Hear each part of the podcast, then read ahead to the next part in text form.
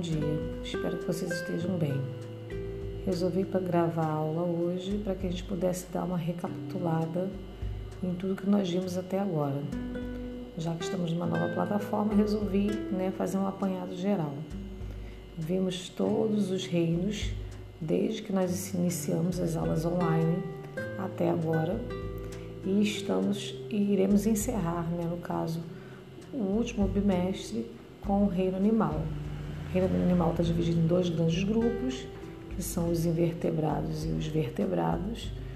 Essa aula de hoje, na realidade, eu já mandei para vocês um conteúdo parecido.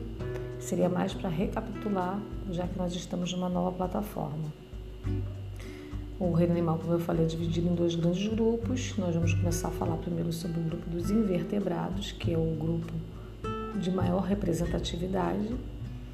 São aqueles que não possuem ossos nem coluna vertebral. E depois nós iremos falar dos vertebrados. Espero que a gente consiga fazer isso tudo até nós terminarmos o nosso ano letivo. Espero que vocês estejam bem e que a família de vocês também estejam gozando de saúde, tá bom? Então, irei enviar hoje para revisão um texto né, do, do reino animal e das características do reino animal. E na aula da semana vocês vão ver o primeiro filo do reino animal dos invertebrados, que é o filo porífera, tá bom?